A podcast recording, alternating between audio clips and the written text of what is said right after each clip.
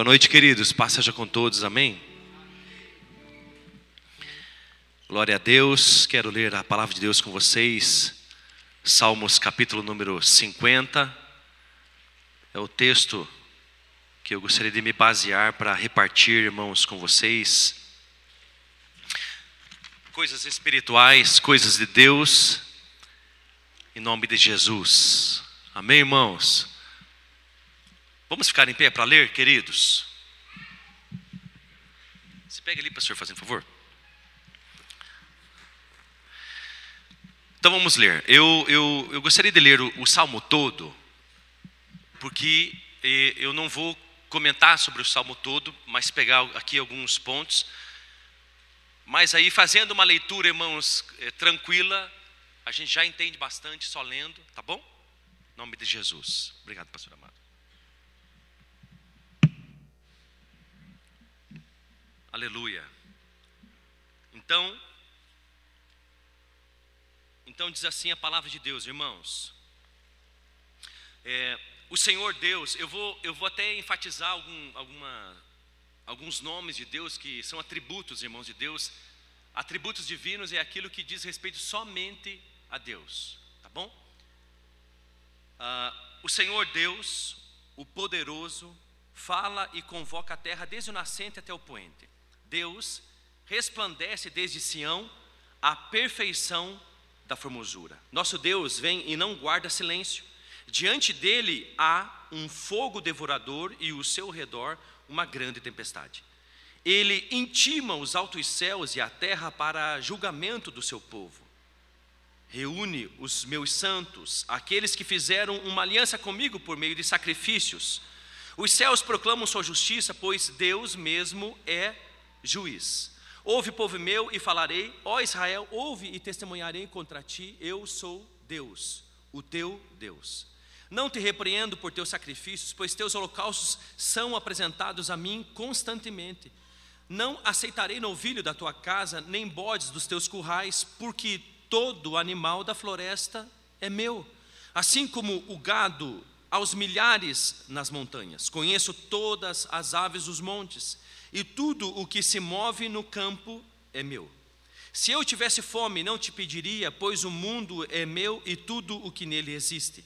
Comerei a carne de touros, beberei sangue de bodes. Oferece sacrifício de ação de graças a Deus e cumpre teus votos ao Altíssimo. Invoca-me no dia da angústia e eu te livrarei, e tu me glorificarás. Mas Deus diz ao ímpio: que de que adianta recitar meus estatutos e repetir minha aliança com tua boca, visto que odeias a correção e lanças minhas palavras para longe de ti? Quando vês um ladrão, tu gostas dele e te associa com os adúlteros. Abres a tua boca com perversidade e a tua língua arma traição. Tu sentas para falar contra teu irmão, difamas o filho de tua mãe, tu tens feito essas coisas e eu me calei.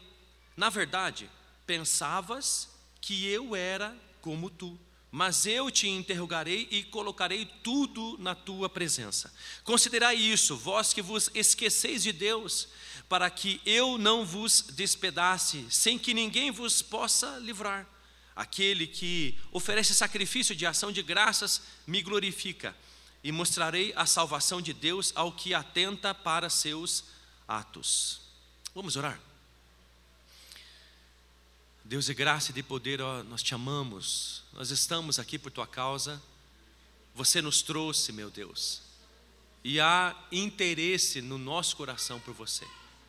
Eu peço, meu Deus amado, em nome de Jesus Cristo, fale conosco e que arda o nosso coração com as Escrituras, com a tua palavra dita Senhor amado, e em nome de Jesus Cristo, meu Deus querido, que tudo isso gere em nós fé, que tudo isso, meu Deus amado, gere em nós um comprometimento com você muito maior, muito mais radical, muito mais sincero, é, é, devoto, meu Deus querido, em nome de Jesus Cristo. Senhor amado, nós te queremos e queremos te conhecer, porque somente assim a gente vai te amar, meu Deus amado, como é devido e te obedecer plenamente. Em nome de Jesus, amém. Sente-se, meus amores, em nome de Jesus. Já, já, irmãos, nós vamos estar se abraçando tudo de novo. Já, já, irmãos, antes de você sentar, abrace meia dúzia, né, Veve? Né, Ti? Já, já. Irmãos, eu. Eu necessariamente assim não gostaria de. Não é que não gostaria, mas me chama muita atenção nesse capítulo número 50 de Salmos, uma coisa que está queimando muito no meu coração. E esse capítulo, irmãos, ele acha que eu, eu irmãos, eu, olho para esse capítulo e esse capítulo de Salmo, irmãos, é um capítulo que a gente precisa estudar durante meses. Porque aqui, irmãos, nesse capítulo número 50, ele dá muitos nomes a Deus, muitos, muitos atributos divinos, que são coisas concernentes somente a Deus, não a coisas criadas, não a criatura, e, e, essa, e, é sobre isso que eu gostaria de repartir, irmãos. Na, bem na verdade, o resumo dessa mensagem é, é, a forma como nós olhamos Deus.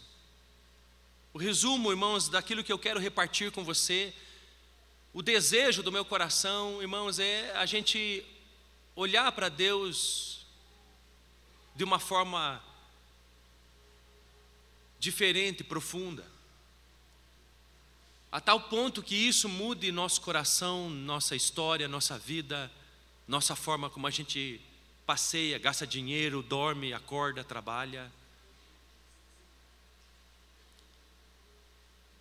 Eu não conheço muitas igrejas no mundo e a soma, Fernando, de todas as igrejas é chamada do corpo de Cristo na Bíblia. Em que Cristo é o cabeça e nós somos os seus filhos, aqueles que já se renderam a Cristo são o seu corpo, seus filhos. Então a Bíblia ela chama nós, aqueles que se renderam a Jesus, aqueles que entregaram sua vida a Jesus, de diversos nomes, que tem muito a ver com a nossa relação com Deus. Nós somos a ovelha de Jesus, porque Ele é o nosso pastor, nós somos os filhos, porque Ele é o Pai, nós somos a noiva, porque Ele é o esposo, nós somos a igreja, irmãos, de Cristo, porque Ele é o cabeça, nós somos o corpo, porque Ele é o cabeça. Então nós temos muitos nomes que Deus dá para nós, essa, o, o aglomerado, o ajuntamento dos salvos, dos santos, dos filhos de Deus. Mas eu, eu não sei a profundidade daquilo que você conhece de Deus, eu não sei se isso passou de bisavô para avô, de avô para pai, de pai para você. E eu não conheço muitos lugares no mundo, irmãos, mas falando de Brasil, irmãos, de alguma forma a gente sempre se diz ser um povo cristão, mas a bem na verdade, irmãos, que o Brasil, o brasileiro conhece muito pouco Jesus Cristo. Nós nos dizemos cristãos, mas conhecemos muito superficialmente Deus. Talvez, irmãos, na casa de todo brasileiro haja uma Bíblia. Mas mesmo assim, irmãos, de alguma forma, há tão pouco conhecimento sobre Deus há muita tradição, há muito costume, há muito hábito, há muita coisa que passa de pai para filho, irmãos, há muito acho. Mas eu gostaria que a gente se aprofundasse nessa noite, irmãos, nesses 30, 40 minutos, percebendo algumas coisas. A primeira coisa, irmãos, que eu quero começar chamando a nossa atenção, perceba, irmãos, Perceba ali no, no verso número 1 alguns, alguns nomes de Deus que somente a Ele são, são tributados e são atributos, porque são concernentes a Ele. Primeiro, Deus. Primeira coisa, seu nome, Deus. Alguém superior, alguém acima de todos, alguém, alguém soberano sobre todas as coisas, alguém sublime, excelso, exaltado, altíssimo. É isso que significa Deus, irmãos. Deus poderoso, perfeito, como diz o verso número 2. Irmãos, ele, ele chama, ele está chamando um grupo de pessoas para um julgamento. Irmãos, eu vou dizer uma coisa: num, num julgamento aqui no Brasil, quando está todo mundo sentado e entra o juiz, irmãos, Todo mundo em reverência se levanta. Já assistiu um filme assim, irmãos? E entra o juiz, e aí ele senta, todo mundo senta.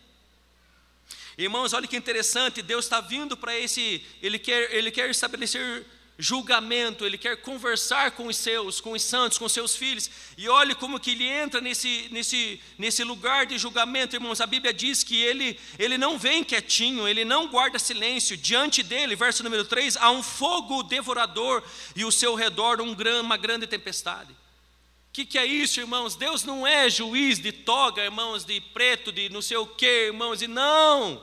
Não é uma questão quando ele entra no recinto, a gente por respeito fica em pé, não, mas a palavra de Deus diz que quando ele vem, irmãos, vem sua glória. Quando ele vem um fogo na sua frente devorador, irmãos, e ao seu redor é relâmpago para tudo que é lado.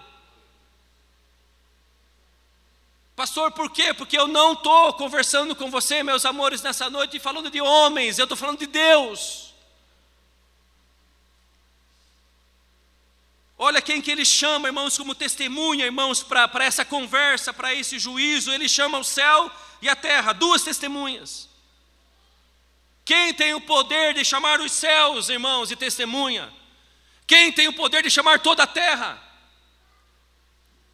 Quem é esse? Por isso, meus amores, eu, eu, eu incentivo a você, irmãos, a passar um ano lendo esse salmo e garimpando, irmãos, e tentando pegar pipitas de ouro e, e compreender, porque a nossa compreensão sobre Deus precisa ser mais elevada.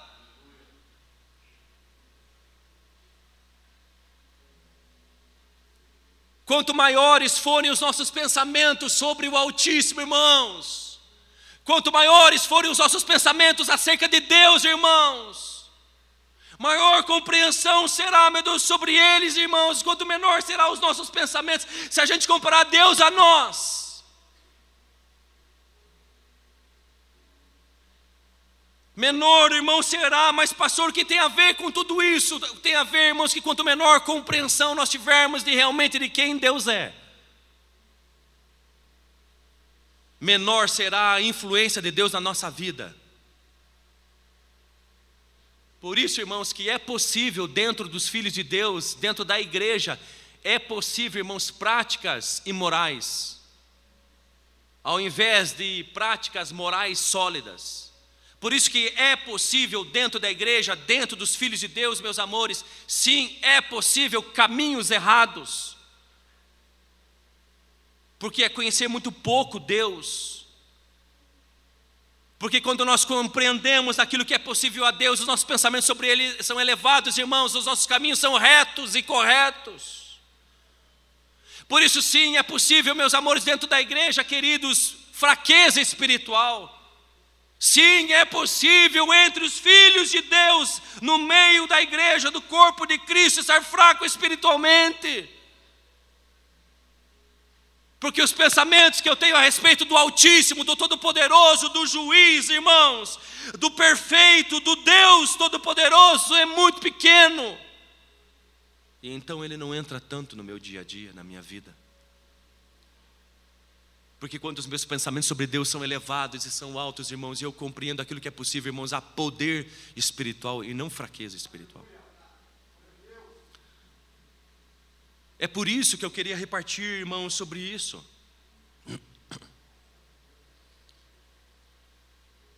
Irmãos, escute o que eu estou te dizendo. Área financeira, casamento, trabalho, profissão, propósito de vida, alegria, paz na alma, irmãos, seja o que for, tudo é resolvido no conhecimento de Deus. Você tem que entender isso.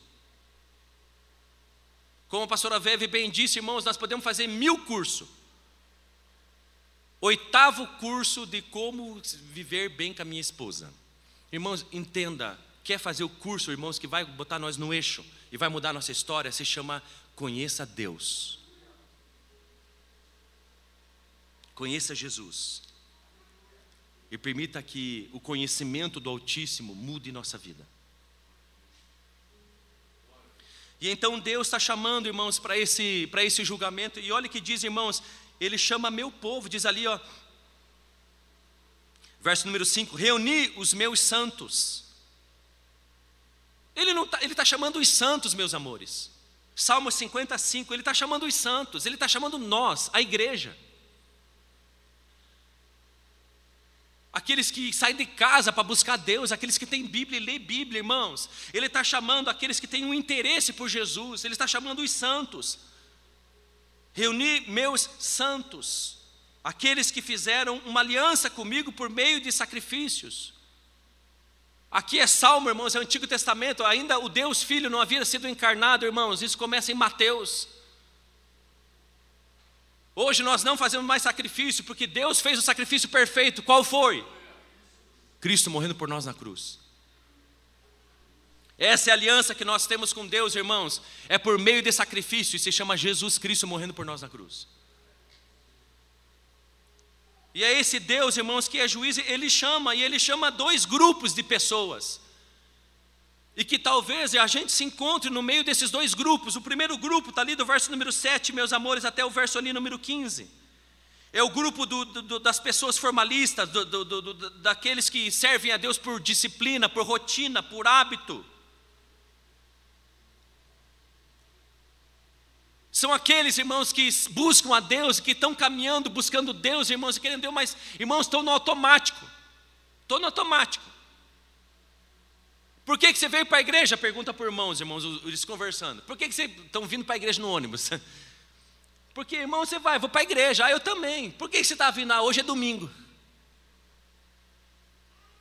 Esse grupo de pessoas, irmãos, serve a Deus no automático, por disciplina, porque é hábito. E Deus diz: olha, primeiro grupo de pessoas são, são esses. Não, verso número 8: Não te repreendo por teus sacrifícios, pois teus holocaustos são apresentados a mim constantemente. Olha o que Deus está dizendo, irmãos, e, e, é o que, olha o que Ele quer prestar conta com esse grupo de pessoas da igreja, esse grupo de pessoas do automático, irmãos, que tem uma certa disciplina, irmãos, mas tem pouca paixão pouco fogo no coração, pouco amor naquilo que estão fazendo. É mais hábito do que qualquer outra coisa. É mais rotina, meus irmãos, do que qualquer outra coisa. Por que, que você está lendo a Bíblia agora de manhã? Ah, porque eu sempre leio. Esse está aqui. A Bíblia diz que eles oferecem a Deus constantemente sacrifícios. Ou seja, diariamente, irmãos, estão ali, não falham um dia, irmãos, estão habituados. Ah, irmãos, já tem, já sabe a rotina, já estão disciplinados para isso, já, já, já ingressaram isso no seu dia a dia e já está tranquilo. Mas é no automático, irmãos, porque tem muito, falta muito, falta, tem muito pouco de paixão, tem muito pouco de amor, tem muito pouco de entrega.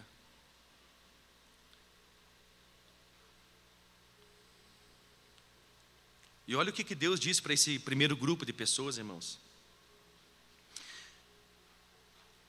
Jesus, ele é, Deus, ele é tão maravilhoso, irmãos. Ele diz assim: Olha, sabe aquilo que você me oferece no automático? Olha o que Deus está dizendo, irmãos. Sabe aquilo que você me oferece no automático, que você já faz faz 30 anos, e que você já criou disciplina, e você já tornou isso hábito, mas é rotina. Deus, Deus diz ali, ó, verso 9 e 10: Não aceitarei novilho da tua casa, nem bodes dos teus currais, porque todo animal da floresta é meu, assim como o gado dos milhares das montanhas. Olha o 11: Conheço as tuas aves dos montes, e tudo que se move no campo é meu. Se eu tivesse fome, não te pediria, pois o mundo é meu e tudo que nele existe. Verso 13: Comerei carne de touros, beberei sangue de bodes. Olha o que, que Deus está dizendo a esse grupo de pessoas do corpo de Cristo, meus amores da igreja, que está servindo a Deus e lendo a Bíblia, irmãos, e orando e jejuando e vindo para a igreja, irmãos, no automático, porque está acostumado. E irmãos, eu vou te dizer uma coisa: o automático ele traz um pepino, irmãos, que é cansar de tudo isso. A vida cristã, irmãos, do automático, sem paixão, sem fogo na alma, sem desejo ardente, irmãos, no automático, irmãos, ele tem um pepino uma hora mais cedo ou mais tarde, irmãos, que é o. Cara, eu estou cansado de tudo isso. Cara, eu não aguento mais.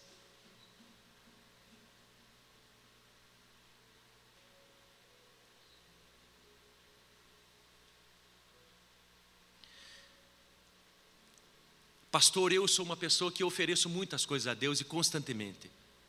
Porque eu sou um bispo, eu sou um pastor, eu sou um trabalhador, eu, meu Deus, irmãos, olha o que diz o texto bíblico tudo na terra é de Deus. Irmãos, eu para pregar aqui, eu preciso do ar que Deus fez, das cordas vocais que Ele deu. Então eu preciso entender, irmãos, que não é no automático, ah, de alguma forma eu estou me envolvido tanto em tantas coisas, irmãos, pare. Deus quer o nosso coração. É a nossa alma que Ele quer, é a nossa paixão, é o nosso fogo, é a nossa devoção. É o nosso temor, irmãos, que Deus está querendo. Porque de alguma forma, irmãos, até o dízimo que a gente oferta, entendem uma coisa, irmãos, é, é dele tudo. Você só consegue ofertar uma coisa, irmãos, porque ele já te deu primeiro. Porque se você não tiver saúde para ir trabalhar 30 dias, nem salário ganha. Se você não tiver ar para respirar, nem vida tem. Tire, tire o que Deus deu para nós, irmãos, ar e água. E a vida completamente acaba.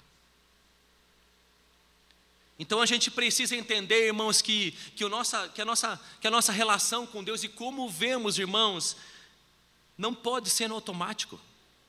Tem que ser apaixonado. E olha o que ele diz ali, irmãos, no verso número 14: o que ele quer. Oferecei sacrifício de ação de graças a Deus. Irmãos, leia isso aqui, irmãos. Oferecei, Deus está pedindo. Eu, por acaso, eu quero comer carne de bois? de touros, eu quero esse tipo de sacrifício, eu quero beber sangue de bodes. Deus está dizendo: não, o que eu quero é sacrifício de ação de graça, o que eu quero é um coração agradecido, sacrifício de ação de graças. Eu quero que vocês tenham um coração agradecido. Agradecido por quê? Por tudo que Deus é. Diferente de tudo que Deus tem nos dado. Não, nós temos que ter um coração agradecido, não por tudo que Deus tem me dado. Não é essa gratidão que tem que estar no nosso coração.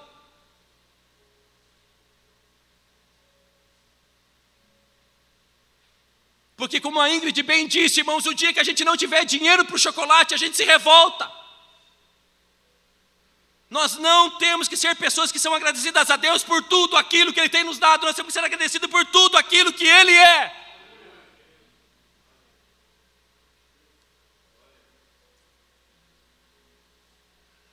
E cumpre teus votos. Olha que coisa mais linda. Tenha um coração diariamente, todo, nos dias maus, um coração agradecido. Quando nada deu certo, um coração agradecido. Quando tudo deu certo, um coração agradecido. E cumpre teus votos ao Altíssimo. Olha, irmãos, olha isso, irmãos. Olha aqui um atributo de Deus, irmãos, Altíssimo.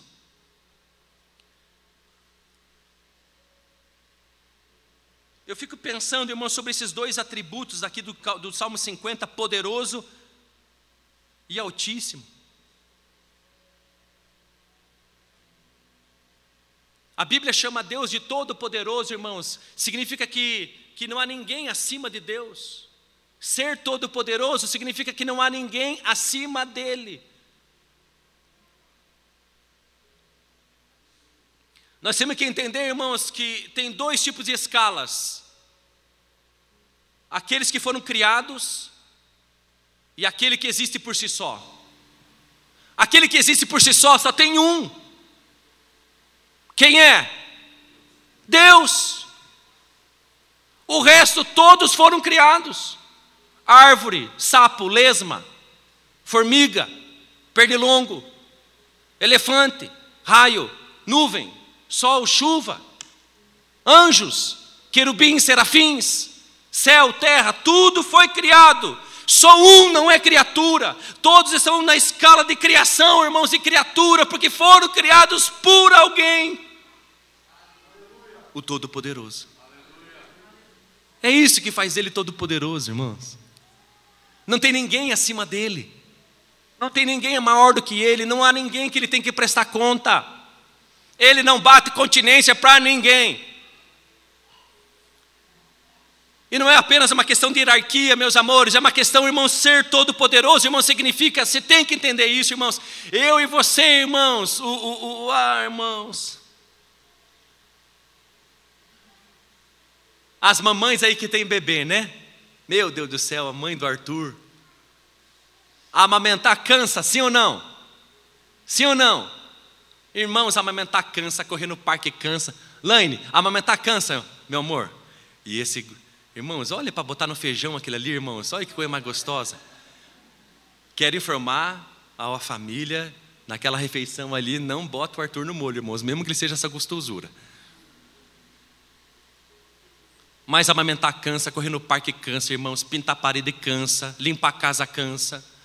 Você tem que entender, irmãos, que sua cansa.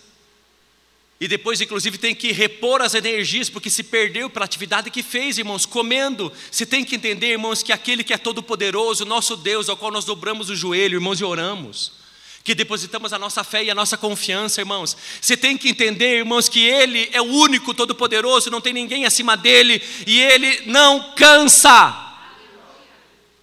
Ele pode escutar as orações de todos 7 bilhões de, de, seres humanos nessa terra, irmãos, ao mesmo tempo. Ah, irmãos, e se mover, irmãos, em ajudar e, e, salvar e libertar e estender a mão a cada um de nós. Ah, irmãos, e na hora fazer com o estralo de dedo, irmãos, e não pense que uma gota de suor vai escorrer do seu rosto. Não pense que ele vai ter que comer uma maçã para renovar as forças. Não pense que ele vai dizer para o Espírito Santo: Espírito Santo, faz o terceiro turno aí, porque eu vou precisar dormir. Ele é o Todo-Poderoso, irmãos, isso se diz somente a Ele, Ele é único, não há ninguém como Ele. Ele sempre existiu, Ele é infinito, Ele é eterno, Ele é imortal, Ele é inacessível. E nós precisamos compreender isso. Aquilo que você pensa acerca de Deus diz tudo sobre tua vida.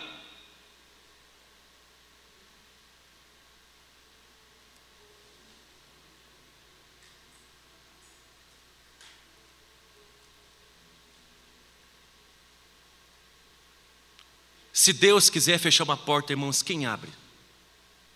Quem abre? Irmãos, e você que quando quer manter uma porta fechada, você bota tetra, você bota olho mágico, você bota cadeado, você. Irmãos, quando Deus quer que uma porta fique fechada, Ele só encosta a porta, Ele fecha. Não precisa tetra, não precisa cadeado, e ninguém tem força para abrir. Se Deus quer uma porta aberta, irmãos, irmãos, pode o, o, o, a galáxia, irmãos, tentar fechar essa porta, não arreda um milímetro. Você tem que entender, irmãos, para nós que existem coisas impossíveis, para Deus não. O problema é que às vezes a nossa compreensão acerca de Deus tem muito a ver com achismo. Porque a gente. Por que achismo, Nel? Porque a gente olha muito para o nosso mundo e para o que somos. E a gente transfere isso para Deus. É por isso, irmãos, que os ateus são ateus, porque eles começam a olhar para as guerras que tem no mundo, Rússia, Ucrânia, irmãos. Por isso que ele, possa, ele começa a olhar para as coisas de, de, de atrocidades na terra, é, genocídio, irmãos, o extermínio do, do, do, na Segunda Guerra. E, irmãos, ele começa a olhar tudo para. Daí, como ele é, ele começa a pensar em Deus da forma, a partir de como ele pensa. E então ele começa, como é que pode Deus permitir tudo isso? Que injusto que ele é. E por isso ele fica, não, isso não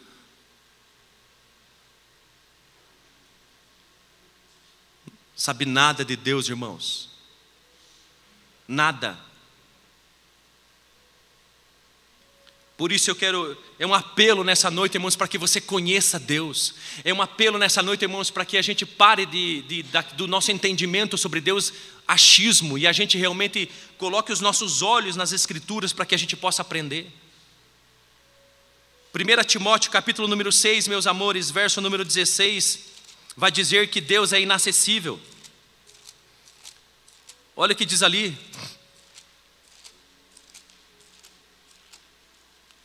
Primeira Timóteo capítulo número 6, verso número Vamos ler desde o verso número 13, diante de Deus que dá vida a todas as coisas.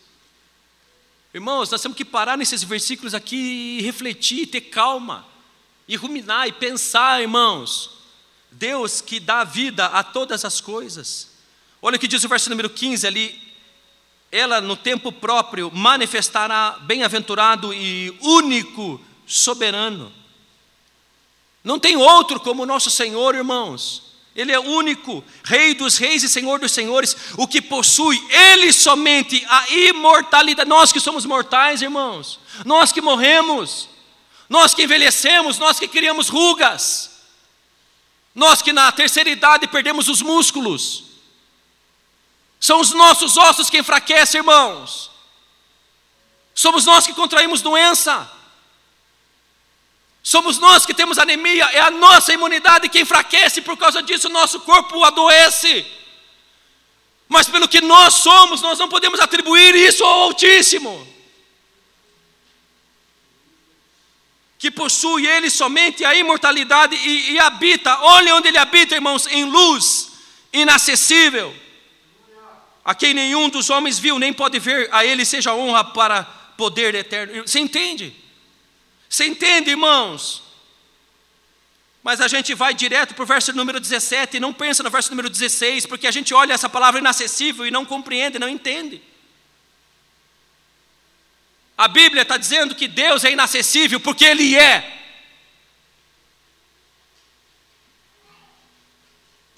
E é isso que nós precisamos compreender, o Altíssimo, esse que diz o capítulo número 50, no verso número, meus amores, ali no verso número Número 14, altíssimo, exaltado, acima de muitas, de todas as coisas, é porque Ele é, e não tem a ver, irmãos, com ser grandão, ou com distância, ou com altitude, tem a ver com, com ser. Ele é altíssimo e ninguém é como Ele, porque todas as, as coisas estão na escala de criação e só Ele que é infinito, todos são finitos, só Ele é infinito.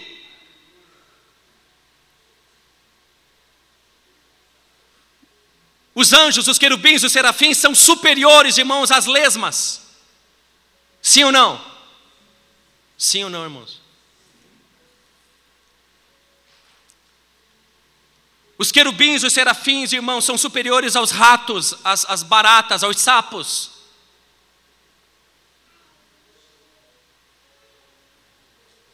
Embora, irmãos, sejam mais excelentes, irmãos, há uma distância entre os sapos e os e os querubins e serafins. Há uma distância. Mas todos estão, irmãos, na mesma escala de criação, de criaturas. Entenda uma coisa: não há distância entre nós, irmãos, e Deus, porque Ele não está na mesma escala, nós que fomos os criados, nós somos finitos. Ele é por si só e sempre existiu, Ele não tem começo e nunca teve. E ele não tem fim. Pastor Nel, eu não entendo, nem eu. Mas o que, que a formiga entende de Wi-Fi? Eu só me agarro a essas coisas. Eu só me prendo a elas, eu só amo isso. E espero um dia com ele entender aquilo que outrora minha razão não consegue, mas alcanço pela fé. Ele é o Altíssimo. Ninguém é como Ele, que habita em luz inacessível, que não chega correio, que ninguém sabe o endereço, que ninguém pode fotografar, espiar pela janela, alcançar, chega lá.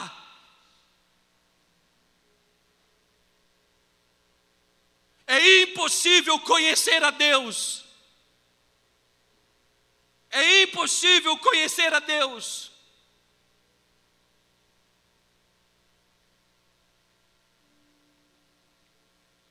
E é por isso que ele se mostra, desde Adão e Eva,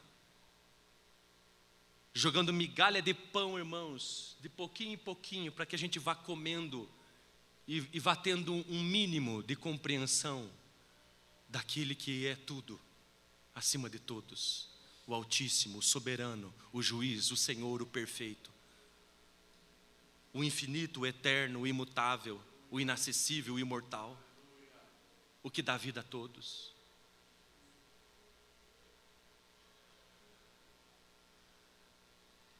E é por isso que a gente olha para a natureza, irmãos, para na natureza perceber Deus.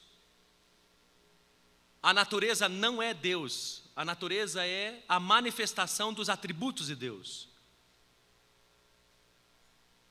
Porque a árvore não é Deus, irmãos, ela é, é árvore. A água não é Deus, ela é água. Mas quando a gente olha para todas essas coisas, a gente percebe um Deus soberano, criador, alguém excelente, supremo, todo-poderoso, altíssimo. Nel, por que você está fazendo, falando isso? Porque a dificuldade que a gente tem, irmãos, de ler a Bíblia e de ter pouco conhecimento de Deus, de Jesus, irmãos, tem levado a gente para um, para um conhecimento de Deus de achismo, de automático. Irmãos, como que nós podemos entrar no automático na vida cristã, irmãos, se, se nós somos os filhos do Todo-Poderoso? Como é que nós podemos, irmãos, entrar na igreja, irmãos? Quer ver? Entrar na igreja, irmãos, de qualquer jeito. Conseguir colocar chicletes debaixo da cadeira, irmãos. Se de alguma forma, não é que esse lugar aqui é santo, irmãos, e as colunas são espirituais, não, irmãos, é tijolo e concreto e cimento. Mas quanto de reverência tem em nosso coração quando nós entramos na igreja? Quanto de reverência há no nosso coração quando nós abrimos a palavra de Deus, a Bíblia? quanto de temor há, quanto de medo existe. E se de alguma forma, irmãos, o nosso medo por Deus tem diminuído, o nosso temor por Deus tem enfraquecido, é por isso que tem enfraquecido a vida espiritual da igreja. Porque os, aquilo que pensamos acerca do Altíssimo tem sido muito pouco, muito pequeno, muito medíocre. E é só por isso, irmãos, que a gente tem perdido esse fogo dentro do coração. Olha o que diz ali o outro grupo de pessoas no verso número 16. Mas Deus diz ao ímpio, irmãos, olha que coisa mais interessante, é os santos que ele está chamando no início do capítulo. Mas aqui ele chama os santos de ímpio. O ímpio é aquele que despreza a Deus. Essa é a característica do ímpio. Se você reparar, irmãos, Salmos capítulo número 10, verso número 4: Por causa do seu orgulho, o ímpio não busca Deus, Deus não está em nenhum dos seus planos. Essa é a característica do ímpio. Pastor, o que é um ímpio? Um ímpio é uma pessoa que vive de tal forma sem, sem envolver Deus na sua vida, sem ter Deus no centro da sua vida. Mas Deus diz ao ímpio: Que te adianta recitar meus estatutos e repetir minha aliança com tua boca? Olha o que Deus está dizendo. O que, que adianta você ter a Bíblia na ponta da língua? O que, que adianta você decorar versículos bíblicos? O que, que adianta você falar Mateus inteiro na ponta da língua? O que, que adianta fazer uma pergunta bíblica, jogo do biblião? Pá, pá, pá, pá.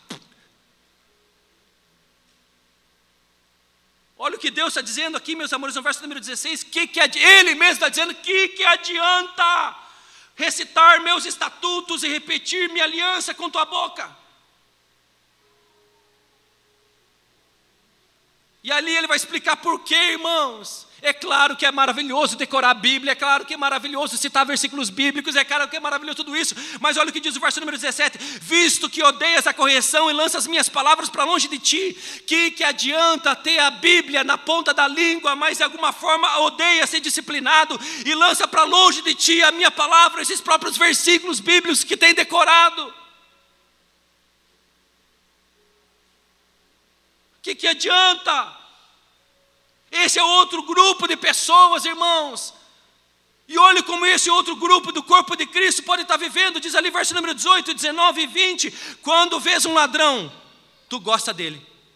Olha que impressionante, irmãos, nós não podemos perder isso aqui de vista, irmãos. São os santos que Deus está chamando para conversar, os filhos de Deus, são os que têm decorado a Bíblia, irmãos, na ponta da língua, são aqueles que têm grandes porções das Escrituras, que citam os seus mandamentos, que sabem de, de qual, qual, é a vontade de Deus, quais, quais são as ordenanças, quais são os mandamentos, o que Deus quer, qual é o plano eterno, qual é o propósito, sabe tudo. Mas odeia a disciplina, ser corrigido e lança lança para longe aquilo que sabe tanto. E quando vê o ladrão, gosta dele, e se associa com os adúlteros, e quando abre a boca, abre com perversidade, diz o verso 19, e a tua língua arma a traição. Verso 20: Tu sentas para falar contra teu irmão, difamas o filho da tua mãe. Ah, irmãos, eu fico de cara com isso aqui. Meus amores, como que isso aqui é possível? Como que é possível, irmãos, o corpo de Cristo, a igreja, a noiva de Jesus, irmãos, os filhos de Deus? Como que é possível, irmãos, a gente ter tanto Bíblia no coração, na mente, irmãos, na boca, irmãos, eh, no coração talvez nem tanto, mas na cabeça, irmãos, e na língua, irmãos? Como é possível decorar tanto textos bíblicos, saber onde encontra? Ah, irmãos, irmãos, nós estamos encontrando Ageu agora, ó. Antes nós levava 10 minutos para achar Ageu na Bíblia. Mas nós estamos ficando bom nesse negócio, nós estamos sabendo onde fica Miqueias, Abacuque, Ageu. Está na ponta da língua tanta coisa. A gente já sabe aonde encontra. Ah, irmãos. Mas esse grupo de pessoas do corpo de Cristo, irmão, sabe tanto essas coisas, irmão, mas não, não muda nada o estilo de vida. Porque a Bíblia diz ali no verso número 18 que quando vê um ladrão, gosta do que vê, se associa com os adúlteros e, e, e, e se senta para falar mal dos irmãos, se senta para falar mal dos outros. Irmãos, você entende como é possível isso? A gente conhecer tanto de Escrituras, saber tanto, irmãos, das coisas de Deus, mas isso não mudar o nosso estilo de vida. Isso não transforma o nosso coração, não muda o nosso casamento, não muda a forma como a gente gasta dinheiro, não muda a forma como a gente pensa, como a gente trata os outros, como a gente olha a terra, como a gente vê a natureza, como a gente vê o próximo, como a gente vê o ímpio, como a gente vê a Deus. Como é possível? Estamos há 30 anos na igreja, há 100 anos na igreja. O meu, meu avô era pastor, meu pai foi pastor, eu sou pastor e estou formando os meus filhos para ser homem de Deus. Ah, irmãos, mas continuamos olhando para os ladrões e gostando, nos associando com os adúlteros, irmãos, e falando mal dos outros. E cito 30 versículos aqui, decore salteado, irmãos.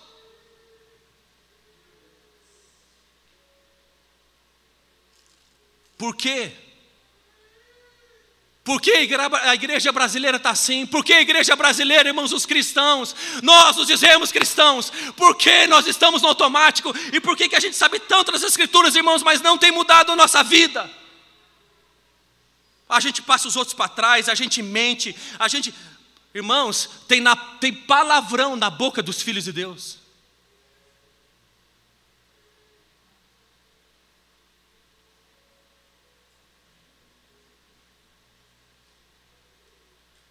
Os filhos de Deus estão pensando em divórcio, irmãos.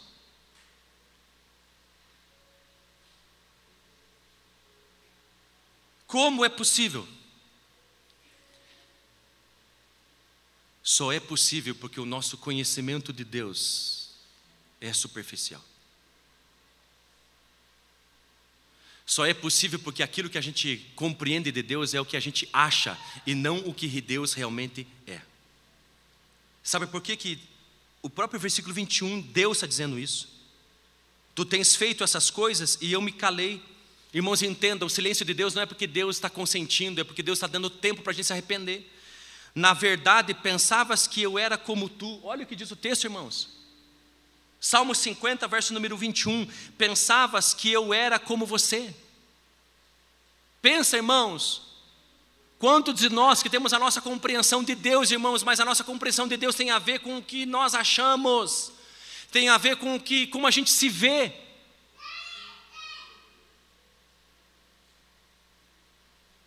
Então, irmãos, eu, eu quero entrar nesse ponto, irmãos. Nós precisamos entender quem Deus é. Você precisa, eu preciso, nós precisamos entender quem Deus é. E a primeira coisa eu já disse, irmãos, quem Deus é? Deus é o Todo-Poderoso, o Criador de todas as coisas. Ele não é criatura, ele não foi criado por ninguém, ele não tem o primeiro dia. Ele é o Altíssimo.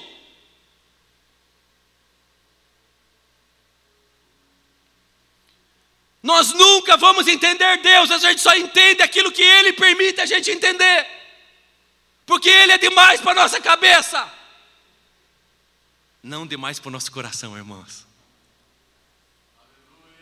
Ele é demais aqui, ó, para mim. Não aqui.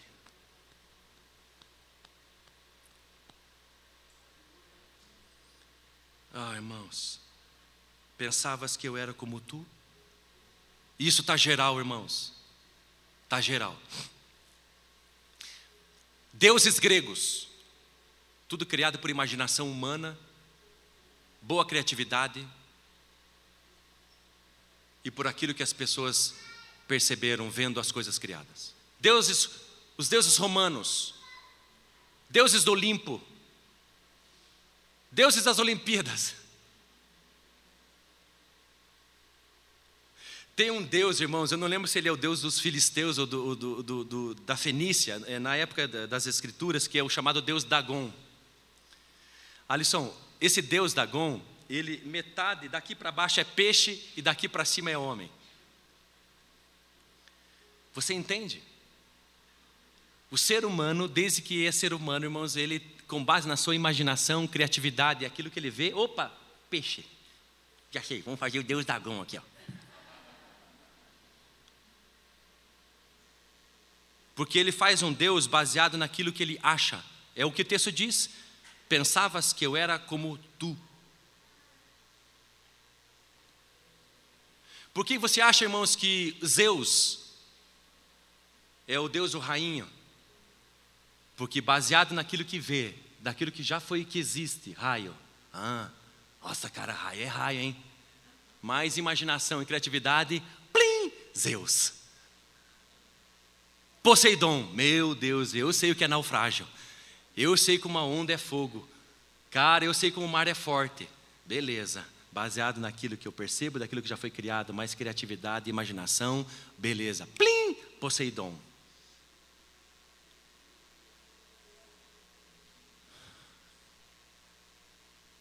Então a primeira coisa, irmãos, Deus não é criatura, Ele é o Criador.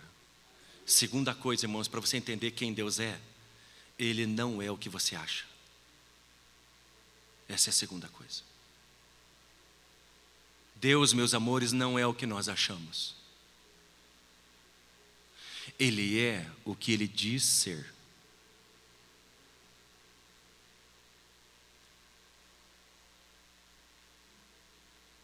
E nós vivemos numa época, irmãos, antigamente os povos eram muito idólatras e eles se prostravam diante de imagem que eles faziam baseada na sua imaginação, criatividade e numa coisa ou outra da natureza que eles tinham visto. Hoje nós vivemos na época moderna e pós-moderna, irmãos, então não tem muito disso. Você é muito difícil ver as pessoas prostradas diante de imagens. Mas hoje existe um outro tipo de adoração que a gente chama de idolatria. quando a gente pensa coisas erradas sobre o único Deus e as considera como certas e age baseado nisso. Por exemplo, Deus está morto. É um pensamento errado, incorreto sobre Deus e eu vivo dessa forma, nem ligando para Ele no meu dia a dia. Isso é idolatria. Por exemplo, que Deus é injusto porque vê o grandão batendo no pequeno, e de alguma forma a gente olha para Deus, como é que Deus permite, se Deus é tanto amor assim e tem compaixão, como é que Ele permite essas atrocidades na terra? Um pensamento errado sobre Deus faz com que eu age, haja baseado nessa, nesses erros e toma isso como verdade, e aí eu me torno ateu, porque eu não consigo então entender tudo isso, porque eu tenho um conceito errado de achismo sobre Deus.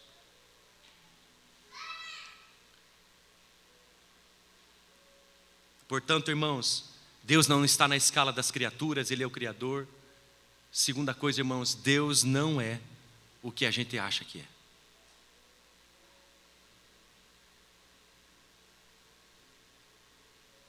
E eu quero pedir isso para você. Está na hora, irmãos, da gente ser mais profundo com Jesus. Está na hora, irmãos, da gente mergulhar de forma radical nas coisas de Deus, nas Sagradas Escrituras. E talvez se pergunte assim, Nel, pastor, mas se 1 Timóteo capítulo 6, verso número 16 diz que Deus é inacessível, que ninguém pode acessá-lo, como que nós podemos conhecê-lo naquilo que ele permite? Abra a Bíblia no livro de Mateus, capítulo número 11, verso número 27.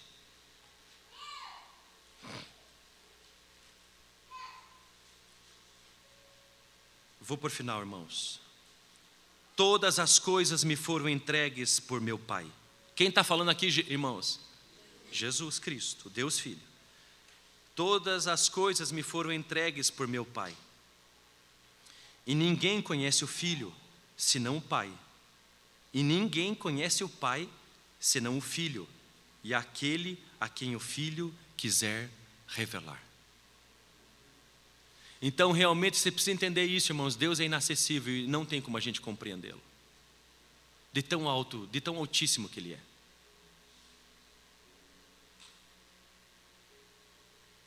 Você entende? Para medir tua altura e a minha, irmãos, como é que faz? Treina. Para medir o nosso peso, balança. Para medir a nossa inteligência, nosso QI, irmãos, questionários. A gente mede tudo dos criados, irmãos. Mas que balança vai medir Deus, irmãos? Que treina vai medir o tamanho de Deus? Que questionário que Deus vai preencher, irmãos, que a gente vai conseguir avaliar seu QI, sua sabedoria? Irmãos, não se iluda. Deus é muito mais extraordinário do que a palavra altíssimo pode alcançar. Deus é muito mais sábio do que a palavra sabedoria pode significar. Deus é muito mais perfeito do que a palavra perfeição pode dizer. Deus é muito mais. São palavras do português, irmãos, que a gente usa para tentar compreender o mínimo.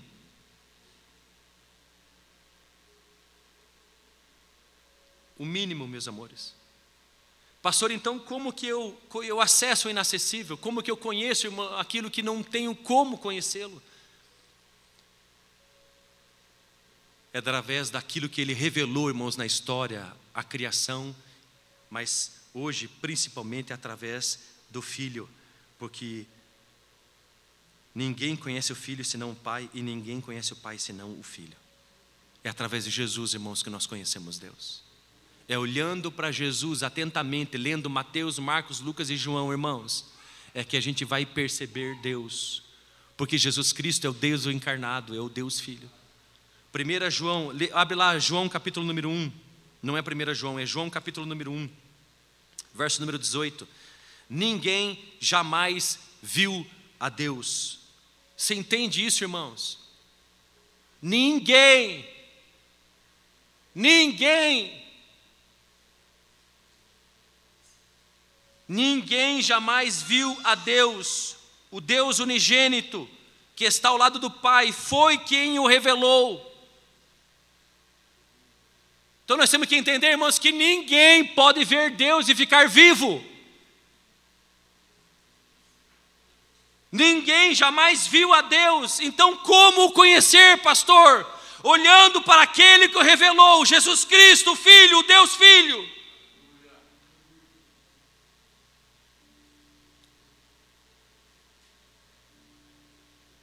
Você entende a importância de Jesus Cristo para nós, irmãos? Você consegue entender? Você consegue entender a importância de ler sobre Jesus na Bíblia? De ver como ele reage, como ele age, por que, que ele corrige alguns, por que, que ele estende a mão para outros, por que, que ele cura em certos momentos, por que, que ele não cura em outros momentos. Você entende por que, que a gente tem que fazer um, um, uma investigação? Mas não para estabelecer conclusão ou juízo, mas para que a nossa fé aumente, porque quando nós colocar os olhos em Jesus, irmãos, os nossos pensamentos sobre Deus vão ser elevados, irmãos, e isso vai mudar a nossa vida, vai mudar nosso casamento, vai mudar como a gente acorda, como que a gente vai dormir, o que a gente pensa sobre nós mesmos, sobre o futuro, irmãos.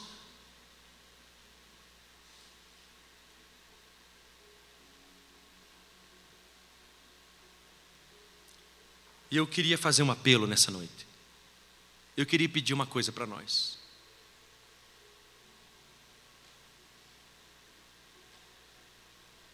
E se a gente resgatasse algumas coisas que estão se perdendo?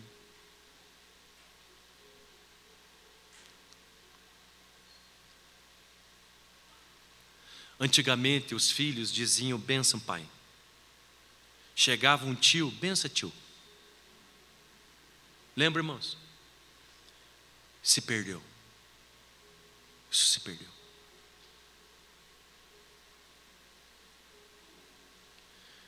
E eu, para nós, a igreja, os filhos de Deus, os santos, a noiva de Cristo, queria propor uma coisa para nós. E se nós resgatássemos o nosso temor por Deus, e eu não estou falando de benção pai e benção mãe. Eu estou falando da forma como vemos Deus. E se a gente resgatasse o nosso medo de Deus, o nosso temor por Ele, onde a, a nossa perna treme de pensar na Sua grandeza, na Sua sabedoria, no Seu poder. E se a gente, irmãos, resgatasse, chegar na igreja e de novo e mais uma vez dobrar o joelho para orar, a primeira coisa que a gente fazia, depois nós cumprimentamos irmãos. E se a gente resgatar, irmãos, ler a Bíblia mais uma vez. E se a gente resgatar, irmãos, além de ler ela, não lê no automático, mas lê querendo, lê pensando, lê conhecendo, para aumentar os nossos pensamentos acerca de Deus, para que isso entre efetivamente no nosso coração e faça a transformação, porque é de dentro para fora.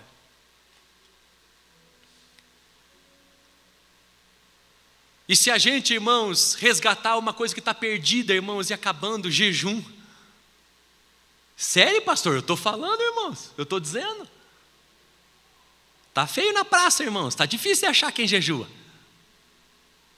Por que você acha, pastor? É que passa mal, irmão. Passa mal, jejuar passa mal.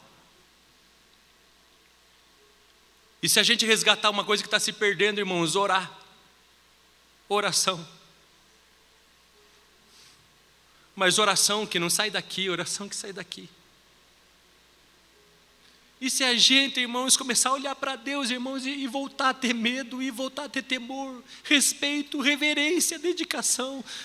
E eu não estou falando passar pela frente da igreja e fazer algum sinal, não é isso que eu estou dizendo.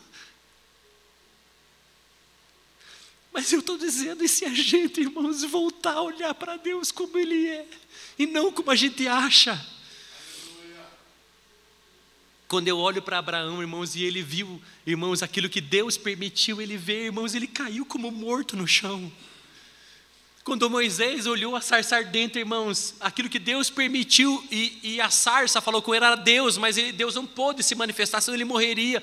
Mas então um, um, arbusto começou a pegar fogo e não se consumia, e começou a falar com ele, irmão. Sabe o que, que Moisés fez? A Bíblia diz que Moisés escondeu o rosto, porque percebeu que aquilo era uma manifestação de Deus. E por que, que ele escondeu o rosto, diz o livro de Êxodo? De medo. De medo, irmãos. E se a gente restaurar isso, irmãos, que está se perdendo, a gente não tem mais medo de Deus, irmãos. A gente está colocando Deus na parede, a gente está dizendo, Deus, se você não fizer, então me mata. Se Deus agora não então eu não sou homem de Deus, irmãos. Nós estamos perdendo o temor de Deus.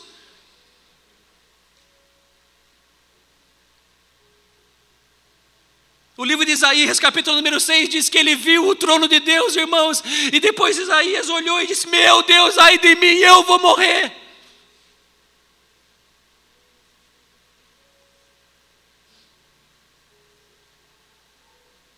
E se a gente jejuasse para vir limpar a igreja, irmãos? Que, pastor? Estou falando sério. Se para limpar a igreja vale a pena jejuar, irmãos, já imaginou para pregar? Para cantar, para tocar, para lidar com as crianças, para cuidar dos jovens.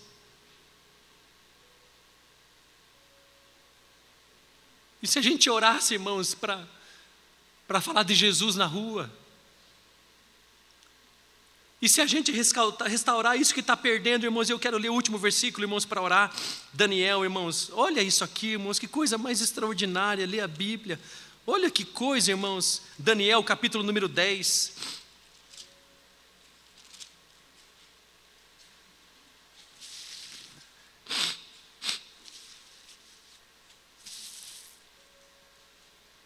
Daniel, capítulo número 10, verso número 2. Naqueles dias eu, Daniel, estava chorando por três semanas inteiras. Não comi nada agradável, nem carne nem vinho entraram na minha boca, nem me ungi com óleo, até que se cumpriram as três semanas completas. O que, que Daniel está fazendo, irmãos? Jejuando. Quantos dias? 21.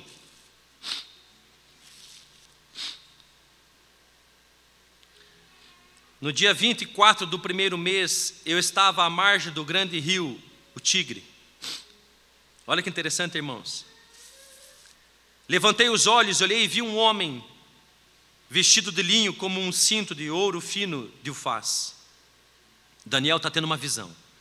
Seu corpo era como, seu rosto como, seus olhos eram como, seus braços e seus pés como. Você entende, irmãos? Você entende que Deus é tão altíssimo, tão extraordinário, tão todo-poderoso, que aquilo que Ele permite a gente ver dele é como alguma coisa, é parecido com isso, é semelhante àquilo, porque a gente não tem palavras para descrever o que é. Mas olha a reação desse homem, irmãos, por ter visto Deus, ou aquilo que Deus permite.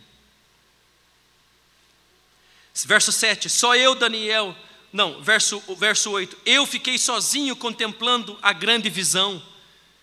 Olha o que aconteceu com ele por ver, Jesus, por ver Deus, irmãos, e senti-me enfraquecido, meu corpo ficou pálido e eu não retive força alguma. Por ver algo que Deus permitiu, irmãos, ele ficou fraco, ficou pálido, ele caiu no chão como morto. Irmãos, eu, eu fico pensando sobre essa. E se a gente fizer a mesma coisa? E se a gente começar a ver Deus na Bíblia e cair como morto na nossa sala de oração, irmãos? E se a gente começar a olhar para textos bíblicos, irmãos, e não já passar para o outro, mas deitar no chão e dizer: Oh Deus, eu não sou ninguém, eu preciso de você. Oh Deus, como você é grande, como você é extraordinário, como você é lindo, como você é belo, como você é poderoso. E se a gente restaurar, irmãos, o medo, o temor de Deus,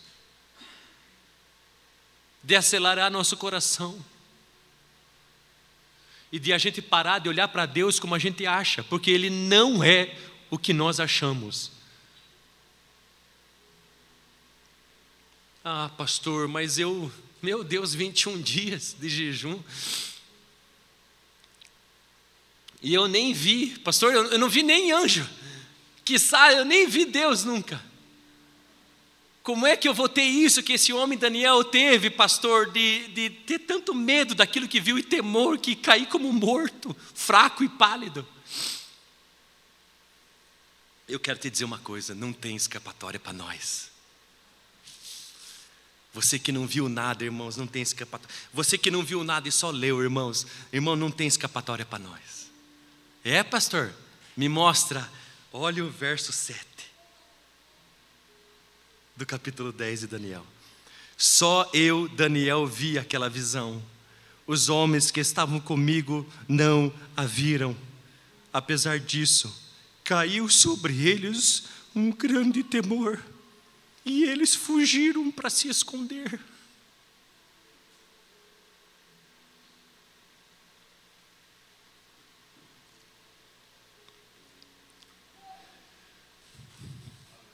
Eu queria pedir isso para nós. A gente voltar a ter temor por Deus. Esses dias eu fui numa casa, irmãos,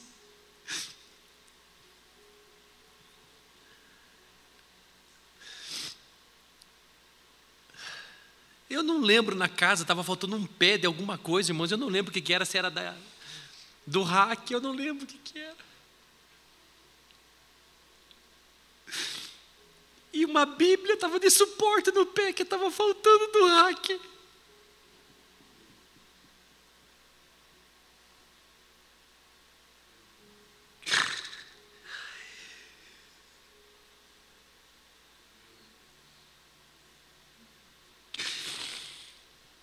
Eu só fico pensando, irmãos, e se nós, se a gente restaurar o medo por Deus, o nosso temor por Deus, irmão, se nós avivar, está se perdendo.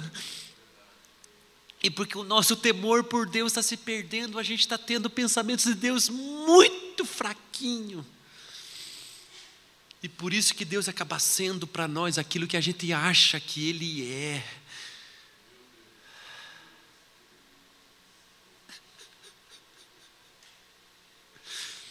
Queria orar com você.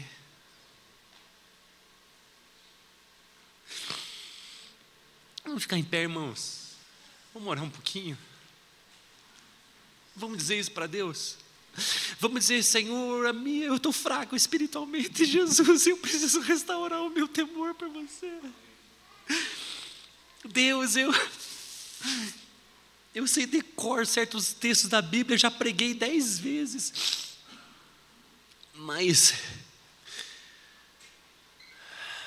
eu participo daquele grupo da empresa que tem tanto vídeo feio e estou me associando com os adúlteros. Deus me perdoa, está faltando medo de você. Jesus, Jesus, Jesus. Jesus, Jesus, Jesus.